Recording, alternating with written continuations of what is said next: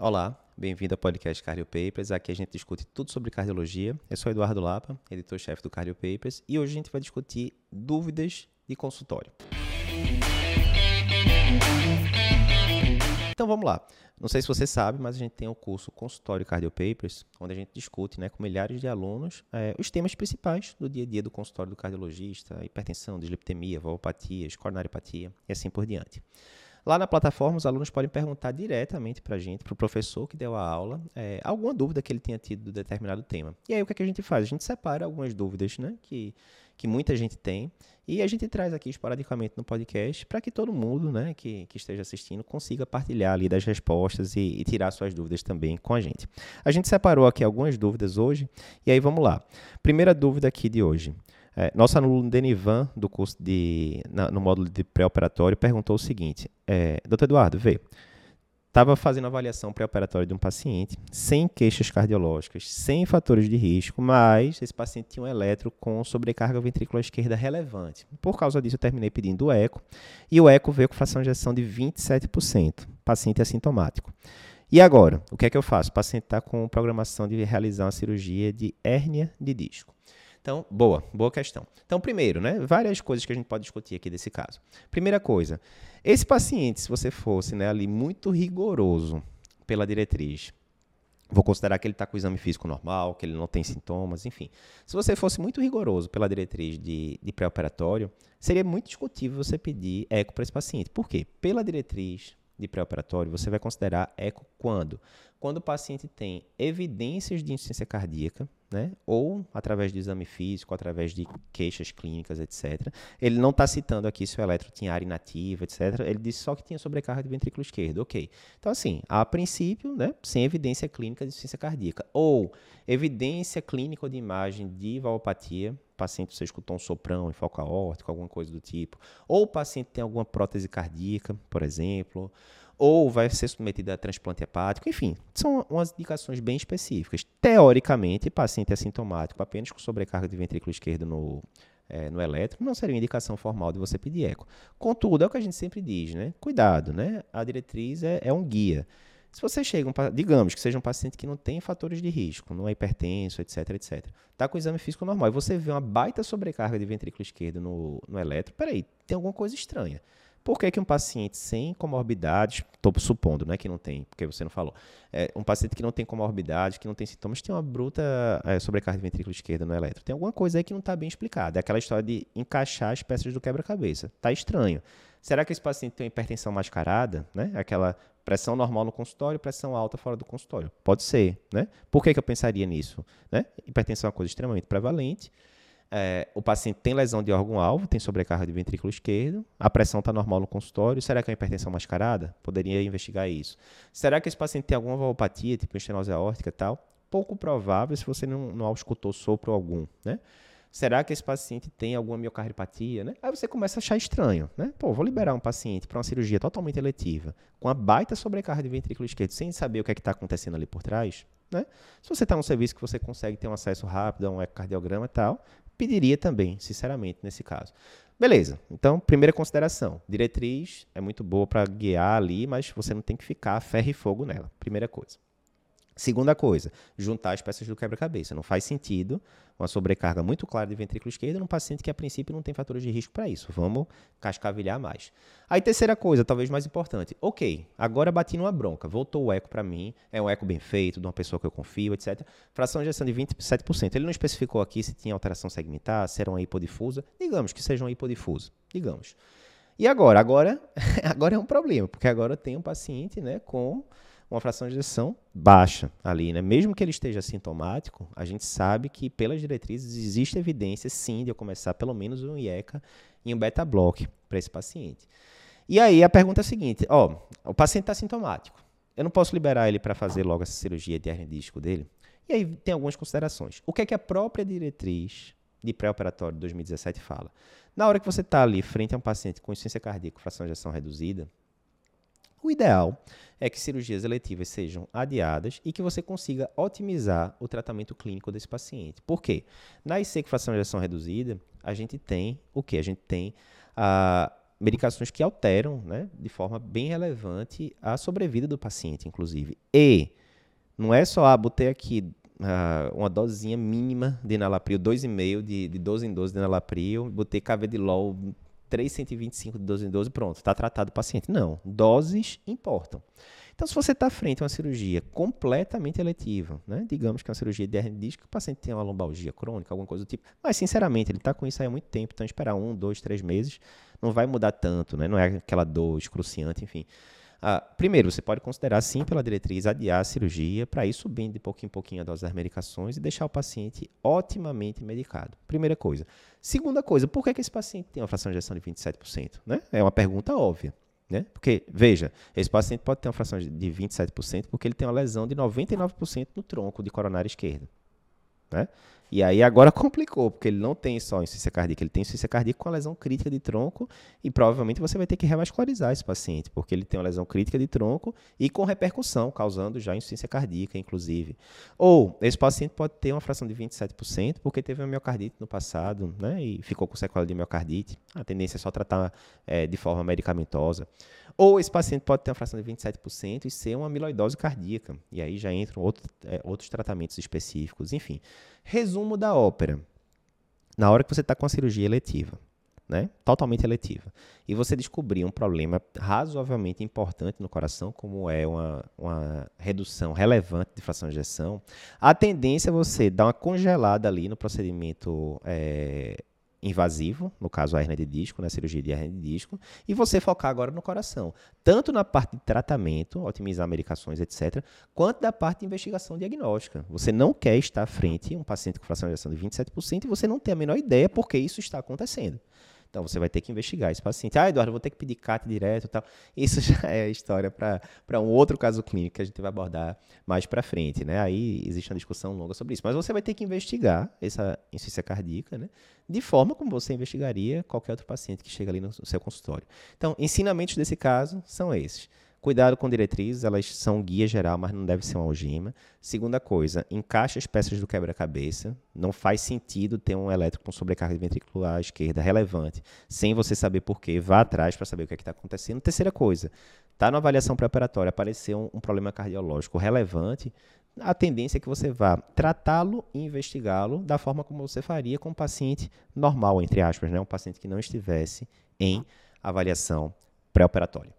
Próxima dúvida aqui no módulo de investigação de doutorasca. A gente tem aqui é, nosso aluno Armando perguntando o seguinte: ah, Eduardo, tudo bem, eu entendi que no, bloqueio, no paciente que tem bloqueio de ramo esquerdo, eu não devo pedir o teste ergométrico isoladamente, porque, como a gente comenta em aula, o paciente que já tem bloqueio de ramo esquerdo, o teste ergométrico vai perder a acurácia. Eu vou detalhar isso melhor daqui a pouquinho. A dúvida é a seguinte: na aula, né, você disse para pedir é, algum método de imagem, como por exemplo uma cintilografia, né? é uma opção. A dúvida é a seguinte: nesse caso, se eu pedir, por exemplo, uma cintilografia, eu posso pedir com estresse físico ou tem que ser obrigatoriamente com estresse farmacológico? Né? Boa dúvida essa daqui. Então vamos lá. Relembrando conceitos relevantes.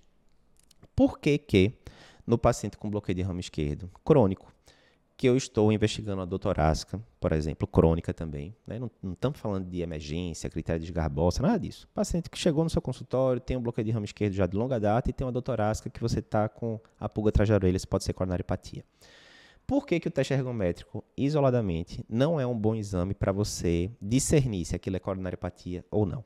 Pelo simples motivo de que paciente com bloqueio de ramo esquerdo, na hora que o QRS alarga, que tem alterações da despolarização ventricular, você também vai ter obrigatoriamente alterações na repolarização ventricular, né, que é segmento ST1 da T. Isso vai ser o quê? Por exemplo, vai ter algumas derivações como V5, V6, D1, AVL, em, em que é esperado que você tenha infra-DST, muitas vezes esse infra-DST pronunciado acima de 1 milímetro no repouso. Né? O que é que vai acontecer? Esse paciente, na hora que você colocar na esteira, adivinha o que é que vai acontecer? Esse infra-DST que já existia em repouso, ele vai tender a ficar ainda mais pronunciado. E aí você não vai saber, olha, esse infra que digamos era de 1 milímetro no repouso, agora foi para 2 milímetros, 2 milímetros e meio no esforço. Isso aconteceu só por causa do bloqueio de ramo esquerdo, e aí poderia acontecer mesmo, porque todo bloqueio de ramo esquerdo, o infra vai tender a, a exacerbar durante o esforço físico, ou Será que esse paciente tem uma coronariopatia aí por trás e é essa coronariopatia que está causando esse infra de 2,5 mm? Não tem como você saber o certo. Não tem como você saber. Então, a acurácia do teste ergométrico, né, que já não é aquela Brastemp, né, ali uma sensibilidade, especificidade de cerca de 70%. Na hora que entra o bloqueio de ramo esquerda, essa acurácia cai ainda mais. E aí, todas as diretrizes colocam, né, para você investigar a coronariopatia é, no paciente com bloqueio de ramo esquerdo, o teste ergométrico isolado não é uma boa opção. Primeiro conceito. Segundo conceito. Por causa disso, você sim, se você quer investigar isquemia, você vai para métodos de imagem, que aí pode ser ecoestresse, cintilo, ressonância. Enfim, vamos focar aqui na, na cintilo, por exemplo. Na cintilografia, o bloqueio de ramo esquerdo pode causar algum artefato? Sim. O que acontece é o seguinte: o ventrículo normal, quem estiver vendo aqui o vídeo vai ser mais fácil de perceber, mas quem estiver escutando no podcast, imagina aí, no ventrículo normal esquerdo, as paredes, né, elas contraem de forma sincrônica. Né? Então, se a gente pegar, por exemplo, a parede do septo com a parede lateral, uma está oposta à outra, elas vão contrair né, de forma sincrônica. Na hora que você tem um bloqueio de ramo esquerdo, essa sincronia se perde. E aí, na hora que você está olhando através de algum exame de imagem, tipo eco, você consegue ver que o septo, ele em vez de contrair de uma vez só, ele dá meio que uma sambadinha, como a gente brinca. Ele, ele faz um movimento meio hesitante ali. Enfim, isso vai gerar desincronia em última instância. Ok. Na cintilografia, isso pode, é, é, pode se apresentar através de uma hipocaptação da parede septal. Quer dizer que bloqueio de ramo esquerdo, per si, sem ter nada de coronariopatia, nada, pode causar uma hipoperfusão em parede septal. Ok. E aí o que, é que acontece? Se eu subo a frequência cardíaca desse paciente, quer seja através de atividade física, quer, ser, quer seja através de injeção de dobutamina, por exemplo, quanto mais a frequência cardíaca sobe, mais essa alteração septal fica pronunciada. Então, se você estiver vendo na cintilo, essa hipocaptação septal pode ficar ainda maior durante a, a, o estresse com dobuta ou o estresse físico, né? Subindo a frequência cardíaca. E aí você pode olhar, ah, no repouso a cintila do paciente estava mostrando a hipocaptação septal. E durante o esforço, essa hipocaptação septal até aumentou um pouco. E aí você vai ficar na dúvida. E aí, isso é só do bloqueio de ramo esquerdo? Ou será que esse paciente tem algum acometimento coronariano? Não sei. Mais uma vez, foi ruim. Você pediu um exame de imagem para tirar uma dúvida e esse exame de imagem até aumentou a sua dúvida. Então, não é uma boa opção. Para isso, para evitar isso, o que é que costuma se fazer? Se você vai pedir um cintilo ou um ecoestresse, você tende a pedir com estresse farmacológico, sim, mas não qualquer estresse farmacológico, porque a dobutamina vai subir frequência cardíaca e vai exacerbar essas, alterações.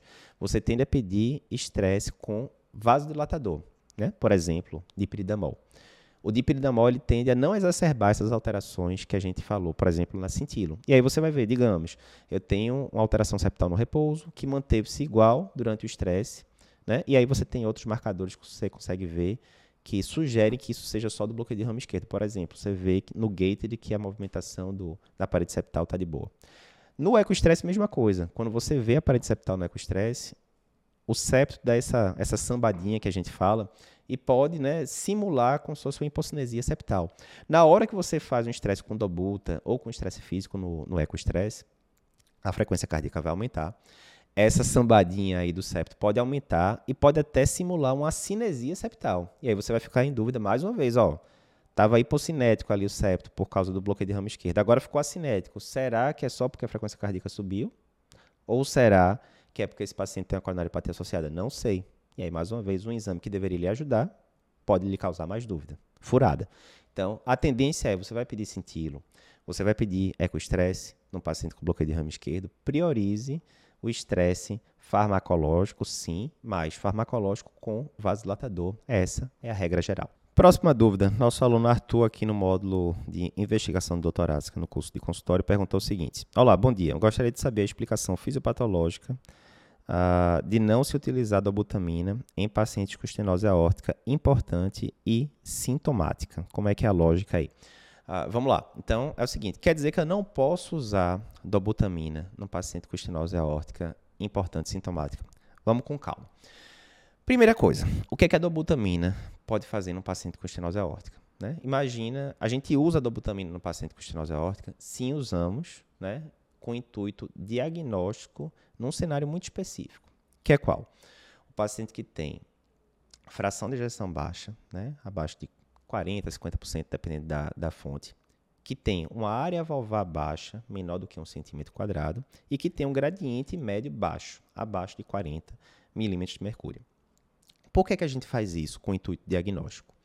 Por um motivo simples. É, se você tem área valvar baixa, gradiente baixo, fração de ejeção baixa, a gente fica com duas dúvidas. A primeira dúvida é o seguinte: eu poderia ter uma estenose aórtica importante anos atrás. Estenose aórtica importante, fração de ejeção preservada, teria indicação é, talvez de intervenção nesse momento, mas o paciente não foi no médico, alguma coisa do tipo tal. Ok. Na evolução, a gente sabe que uma estenose aórtica importante que não é tratada, pelo aumento da pós-carga, aquela coisa toda, ela pode ir induzindo fibrose no ventrículo esquerdo. E com isso, o ventrículo esquerdo começa a cair, fração de ejeção, e começa a dilatar. Imagina que esse paciente vai piorando, piorando, e aí chega para você no consultório a primeira vez na vida com fração de ejeção lá embaixo, 30%, por causa da estenose aórtica, área valvar baixa, mas aí o gradiente dele está baixo. Por que está baixo? Está baixo porque o ventrículo esquerdo está baleado agora, ele já não consegue ejetar muito sangue em direção à, à válvula aórtica. Quanto menos sangue passa através da válvula aórtica, mais o gradiente vai caindo. Né? Esse seria um cenário. Outro cenário que a gente pode ter, né, nessa mesma situação, fração de ejeção baixa, área valvar baixa, gradiente baixo, é o seguinte: é um paciente que tem o ventrículo detonado por outro motivo, digamos, a miocardiopatia alcoólica, paciente é etilista de longa data, tem a fração de 30%, eu estou lhe dizendo que é pelo álcool. E ele tem uma estenose aórtica, digamos, discreta. Discreta. E o que, é que acontece? Na hora que o ventrículo está baleado, joga pouco sangue em direção a essa válvula aórtica, pode ser que essa válvula aórtica esteja abrindo pouco, simplesmente porque está passando pouco sangue através dela. Né? Então é uma válvula aórtica que se eu jogasse muito sangue ali, ela até ia abrir bem, mas como está passando bem pouquinho sangue, porque o ventrículo está baleado, a válvula aórtica abre pouco, e isso gera uma área valvar baixa, e eu fico ali vendo sem saber o que é está acontecendo direito. O que, é que acontece? Se é a primeira vez que eu estou vendo esse paciente, eu não tenho nenhum exame prévio dele, eu fico em dúvida do que é está acontecendo. Será que é uma estenose aórtica importante e que derrubou o ventrículo? Ou será que é uma estenose aórtica não importante e está associado com alguma outra miocardiopatia? Não sei dizer. Nessa hora, entra a importância do eco-estresse com dobutamina. Porque a dobutamina vai uh, aumentar a contratilidade desse ventrículo esquerdo, vai tender a melhorar né, a contratilidade e a fração de ejeção e vai tender a jogar mais sangue através da válvula aórtica. Se isso acontecer, eu realmente conseguir aumentar a quantidade de sangue que está passando através da válvula aórtica, eu vou conseguir diferenciar as duas situações. Por quê? Se for uma estenose aórtica importante, a área valvar não vai aumentar, vai continuar baixa, mas o gradiente médio vai tender a subir e aí eu vou conseguir dar esse diagnóstico. Do outro lado, se for uma estenose aórtica discreta, por exemplo, e um paciente com miocardiopatia alcoólica, miocardiopatia dilatada, alguma coisa do tipo, na hora que eu jogo a dobutamina, vai aumentar a quantidade de sangue que está passando através da válvula aórtica, aquela válvula aórtica vai abrir melhor, a área vai ficar acima de um centímetro quadrado eu vou conseguir discernir uma situação da outra. Então, posso usar dobutamina no paciente com estenose aórtica importante sintomática? Posso, nesse cenário. Beleza. Eu posso usar dobutamina no paciente com estenose aórtica importante sintomática num cenário terapêutico em que eu quero melhorar o, o quadro clínico daquele paciente? Posso também. Exemplo, eu estou com um paciente, esse mesmo paciente, digamos, tinha uma estenose aórtica importante, ninguém interviu nele, ele começou a fibrosar o ventrículo e agora ele está com estenose aórtica importante, com uma fração de 30%. Cenário muito ruim. Esse paciente estava esperando para colocar uma TAV, alguma coisa do tipo, mas nesse meio do tempo, enquanto o convênio estava liberando, alguma coisa do tipo, esse paciente descompensa e chega para mim no pronto-socorro francamente descompensado, insuficiência cardíaca tipo C, mal perfundido, congesto, né? Aquela situação. Nesse cenário, eu posso usar dobutamina nesse paciente no protocolo de insuficiência cardíaca, né? Perfil C, mal perfundido? Posso. Posso. Ah, Eduardo, mas veja, dobutamina não tem seus riscos na estenose aórtica? Tem sim. Por quê? A gente sabe que pacientes com estenose aórtica, eles têm um risco maior, por exemplo, de arritmias ventriculares, taquicardia ventricular, porque pode ter fibrose do ventrículo e tal. Na hora que eu jogo dobutamina, né, que é, é pró-arritmogênico, aumenta o risco desse paciente ter uma taquicardia ventricular, por exemplo? Aumenta aumenta. Eu posso aumentar, na hora que eu jogo dobutamina, eu posso aumentar o gradiente transvalvar, aumentar a, o sopro, o sopro vai ficar mais audível, etc. Posso também. Mas veja, é aquela velha história. Aí é questão de custo-benefício. Você está com um paciente com IC perfil C na sua frente, mal perfundido, débito urinário baixo, tempo de é, perfusão capilar alto, lactato lá em cima, e por aí vai. A dobutamina nesse paciente, ela tem aquele efeito ali transitório de melhorar né, a, a situação do paciente e lhe permitir né, estabilizar esse paciente clinicamente, usar diurético, melhorar a diurese, deixar o paciente menos congesto e tentar deixar ele minimamente compensado para depois você fazer o tratamento definitivo, que seria, por exemplo, um implante de válvula aórtica, né? uma troca de válvula aórtica, o que seja. Então, sim, resumindo, eu posso usar a dobutamina nesses cenários na estenose aórtica importante sintomática. No paciente que está com a fração de ejeção baixa, um low grade, low flow que a gente fala, com o intuito diagnóstico, separar se é estenose aórtica importante ou não, porque eu posso ficar em dúvida no eco basal, e posso usar com o intuito terapêutico naquele paciente com fração de ejeção baixa, estenose aórtica importante, que chega descompensado no pronto-socorro. Tirando essas duas situações, realmente não tem muito por que você ficar usando né, é, dobutamina no paciente. Digamos, é um paciente que chega para você sintomático, que você faz o eco basal no paciente, está lá, área valvar de 0,8 cm gradiente médio de 50, fração de ejeção preservada e paciente sintomático. Acabou. Você já diagnosticou que é uma estenose aórtica importante, claramente. Você já sabe que esse paciente tem sintomas e, portanto, tem indicação de intervenção. Para que você injetaria dobutamina para o paciente? Nesse caso, você não vai ter nenhum benefício, o diagnóstico está afirmado, o paciente não tem indicação clínica de dobutamina, tem indicação clínica de intervenção. E não tem benefício. E tem risco, porque na hora que você injetar dobutamina nesse paciente, você pode induzir arritmia, você pode induzir uma série de coisas. Né? Então é isso. Medicina é sempre risco-benefício. É uma contraindicação absoluta usar dobutamina no paciente com estenose aórtica? Não.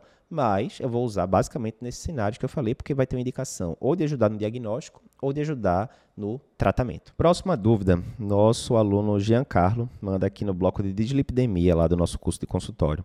É, bom dia, Eduardo, parabéns pela aula, obrigado, Jean. Uma dúvida, score cálcio de 1880. Isolado, paciente assintomático, eu pedi no consultório, né, para um paciente de risco intermediário, enfim. Alguma recomendação específica ou somente conduta normal, controle de fatores de risco, etc.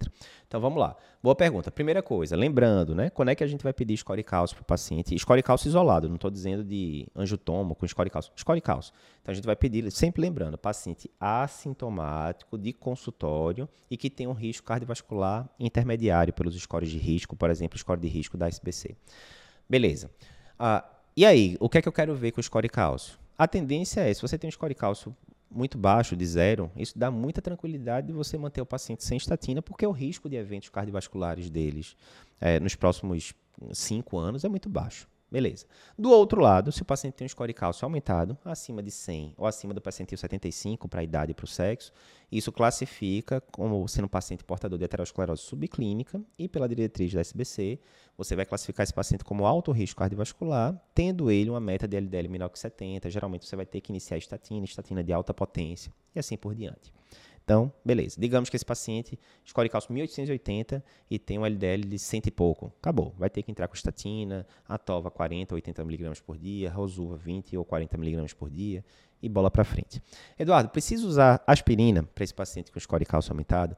Veja, ninguém sabe ao certo. A gente já comentou isso né, em outro podcast, mas existe a prevenção primária, que é o paciente que nunca teve evento cardiovascular. Existe a prevenção secundária, que é o paciente que já tem evento cardiovascular, doença aterosclerótica manifesta.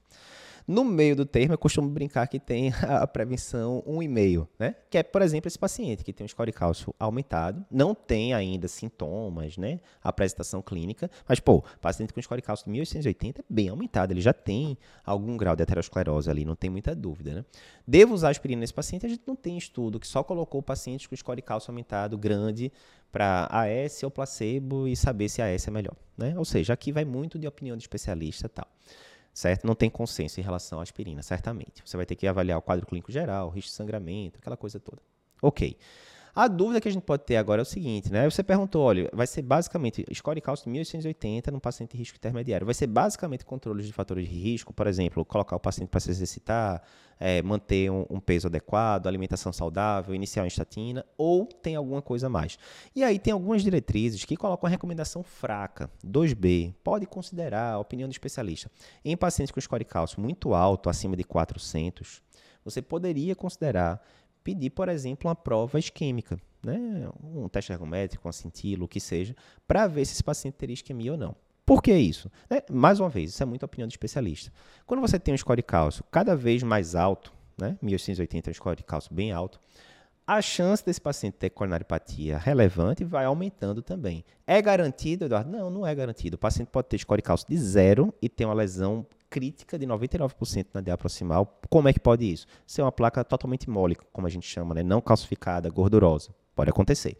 Do mesmo jeito, o paciente pode ter um score cálcio lá em cima e você pede, exemplo, onde eu tomo um CAT para checar e quando vai ver, ah, o paciente tem uma obstrução de 10% não é relevante. Né? Então, uma coisa não tem a ver com a outra, obrigatoriamente. Mas é um fato. Quanto maior o score cálcio do paciente, maior o risco de eventos cardiovasculares e maior o risco dele ter alguma coronariopatia relevante. Pensando nisso, e mais uma vez a recomendação fraca, 2B, ou seja, aquela que você deve considerar na minoria dos casos, né, teoricamente, você pode considerar pedir uma prova para isquemia, um ergométrico, um acetilo, alguma coisa, para ver se vai ter alguma isquemia ali por trás, mais preocupante ou tal. Mas, mais uma vez, não é consenso, a maioria das diretrizes nem cita isso, e as que citam a recomendação 2B, mas fica a dica. Escolhe cálcio acima de 400, fica ali a pulga atrás da orelha para você considerar, talvez, uma prova para isquemia. Próxima dúvida, nossa aluna Inês, no curso de consultório, mandou a seguinte pergunta. Eduardo, estou com um paciente de 70 anos, com fibrilação atrial, mulher, a, portadora de, de câncer e também tem cirrose hepática. Resumindo, pelo que ela colocou aqui, seria um paciente que tem um, um chá de Schwartz aumentado, FA, portanto teria indicação de anticoagulação. Ah, contudo, é uma paciente portadora de cirrose hepática. Nesse caso, eu posso usar novos anticoagulantes como a pixabana? Sim ou não? Boa pergunta, essa daqui eu inclusive tive que pedir ajuda dos universitários, né? Conversei com o Dr. Renato Lopes, né, que participa de muitos eventos aqui com a gente, que é professor da Duke, que é certamente uma das maiores autoridades de anticoagulação no mundo. Renato, me diz aí, como é que ficou essa questão de cirrose versus novos anticoagulantes, esses pacientes entraram nos trials ou não. E Renato me disse o seguinte: ah, quando a gente vai para grandes trials, né, tipo o Aristotle, que ele é o, o, pesquisador, ele foi o pesquisador principal e que avaliou a pixabana na FA, entraram alguns pacientes em child A e B, né? Lembrando a a classificação de Child, né, de, de, cirrose, que pode ser estágios A, B e C, quanto mais alto, mais avançada a cirrose é, do paciente. Então, entraram sim poucos pacientes com Child A e B, e pela avaliação lá, o desempenho foi similar ao dos pacientes de forma geral. Já os pacientes Child C, né, que são pacientes mais avançados ali em relação a, a, ao acometimento hepático, esses pacientes não entraram nos grandes trials. Como é que eu transponho isso para a realidade né, do dia a dia de consultório? É isso. Se você tem um paciente com de C, realmente é evidência científica para você usar um anticoagulante, lembrando que pacientes cirróticos né, vão ter todos aqueles distúrbios de, de coagulação, já que o fígado participa né, da, da síntese de vários fatores de coagulação. Ah, então, são pacientes que têm uma tendência maior de ter é, tanto alterações de coagulação em aumentado quanto plaquetopenia, muitas vezes, risco aumentado de sangramento.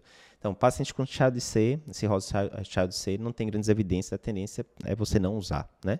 Já pacientes com cirrose estágios Child A ou B, foram pouco avaliados, né? não é uma grande quantidade, mas foram pouco avaliados nos estudos. Você tem alguma evidência falando que dá para usar com cautela, pesando risco-benefício, discutindo com o paciente, enfim. Então, esse é o resumo da ópera de cirrose hepática versus novos anticoagulantes. Última dúvida de hoje é da nossa aluna Maria Paula. Ah, no módulo de manejo DAC crônica do curso de consultório, ela pergunta o seguinte: Olá, doutor Eduardo, em relação à meta pressórica para a DAC crônica, Ok, é falado que a meta é abaixo de 130 por 80, mas qual o valor mínimo? Seria 110 por 70? Posso deixar assim no paciente? Obrigada. Então vamos lá, é, Maria. Sempre lembrando o que, que dizem as diretrizes. O que é que diz a diretriz brasileira? Diretriz brasileira de hipertensão fala o seguinte: a meta em pacientes coronariopatas, né? deve ser abaixo de 130 por 80. Aí tem um rodapé lá que ele fala o seguinte: deve-se evitar, na medida do possível, pressões abaixo de 120 de sistólica e ou de 70 de diastólica. Qual é a lógica? Qual é o problema? Digamos que a sua paciente está com pressão de 110 por 70, 100 por 70.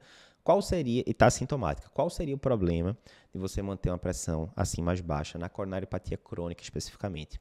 E aí a gente volta para a questão da curva J. Já ouviu falar na curva J? É o seguinte, imagina um, um J, né? Aqui, quem está vendo aqui no vídeo, tá, para mim é um J, mas para você está aparecendo aqui invertido, né? Ah, mas o que é, que é a curva J? A gente sabe que pacientes com pressão aumentada têm maior risco de eventos cardiovasculares, né? Não tem muita dúvida. E a gente tratando esses pacientes hipertensos com medicação, a gente diminui o risco cardiovascular desses pacientes. Não tem muita dúvida. Qual seria o problema? Se você baixar demais, voltaria a aumentar esse risco cardiovascular. Por que isso? Vê, Vamos voltar agora para a fisiologia coronariana. Como é que é a pressão de perfusão coronariana? Ela depende basicamente de dois fatores. A perfusão coronariana acontece majoritariamente durante a diástole, certo? A válvula aórtica está fechada, o sangue que está ali na horta e que tende a voltar para o coração na diástole, ele termina pegando ali o caminho da, das coronárias e perfunde as coronárias. A perfusão é muito mais na diástole do que na sístole. Ok, então, de um lado depende da pressão diastólica, é, que a gente mede né, na, no braço do paciente. Do outro lado, depende da pressão dentro do ato direito, porque em última instância, depois que a, as coronárias vascularizam ali o miocárdio, vai ali para o sistema venoso, seio coronário e desemboca no átrio direito. Ou seja, pressão, é, é pressão de perfusão coronariana, em última instância, é pressão diastólica, que a gente mede no, no braço do paciente, menos a pressão no ato direito. Isso quer dizer que quanto mais a pressão diastólica do paciente cai, mais a pressão de, é, de perfusão coronariana cai. E isso pode ser ruim, porque se essa pressão de perfusão coronariana cai demais, você pode começar a ter isquemia, inclusive. Né? Então, esse é o racional pelo qual algumas diretrizes, incluindo a diretriz brasileira, sugere que você deve evitar pressões, principalmente diastólicas, muito baixas no paciente coronariopata crônico, porque isso poderia é, tá piorando, inclusive, a angina do paciente. Né? Ah, Eduardo, essa é uma evidência definitiva? Veja, não é. A gente tem vários estudos sugerindo curva J em relação à a, a, pressão em pacientes coronariopatas, alguns também em relação a paciente com doença cerebrovascular, né? AVC prévio. Mas não é aquela coisa indiscutível, né? os estudos são heterogêneos. Contudo, né, mais uma vez, na hora que a gente está em dúvida, se você está em dúvida e não é um mega especialista naquele assunto, é melhor você seguir as diretrizes que foram feitas por grandes especialistas na área. Então, a diretriz da SPC diz isso. Meta no paciente coronariopata, abaixo de 130 por 80, asterisco, observação ali escondidinha, evitar sistólica abaixo de 120 e ou diastólica abaixo de 70. Então, resumindo, se você está com a sua paciente no consultório com pressão de 110 por 70, 110 por 60, vamos simplificar, você poderia dar uma maneirada ali em algumas medicações antipertensivas e permitir que essa pressão subisse um pouquinho mais ali. Lembrando que a pressão no consultório nem sempre é a mais adequada, né? Porque o paciente tanto pode jogar para cima, né, que seria o efeito jaleco branco, quanto pode jogar para baixo. Então, muitas vezes, ó, pede para o paciente trazer nem que pelo menos que seja a automedida da pressão arterial, né, a, a, a, que a gente chama, com o aparelho validado de casa, para você ver em casa como é que está ficando essas pressões do paciente, né? Mas é isso, de forma geral, coronariopata crônico, evitar pressões abaixo de 120 por 70. É isso. Se você gostou aqui do formato podcast, está assistindo aqui pelo YouTube, não se esquece de se inscrever no canal e de comentar para a gente aqui se gostou do formato. Se você está escutando esse podcast pelo, por alguma plataforma de podcast, Spotify, Deezer, Apple Podcast, não se esquece de dar cinco estrelas para a gente e de compartilhar esse episódio com os seus amigos. É isso. Até semana que vem.